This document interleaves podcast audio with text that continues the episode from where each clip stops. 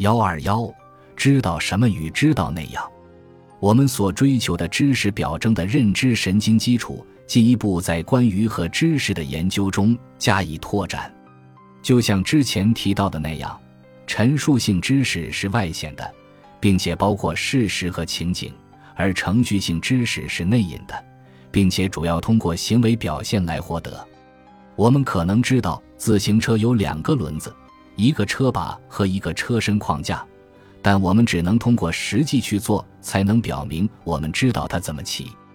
一种测量陈述性和程序性知识的方法是分别通过启动和再认实验。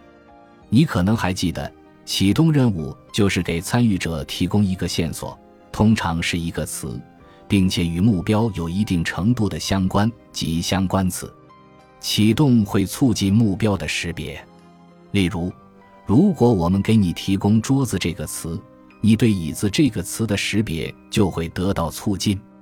启动被认为可以代表程序性知识，因为它的反应是内隐的，并且或多或少是基于既有通路的自动激活。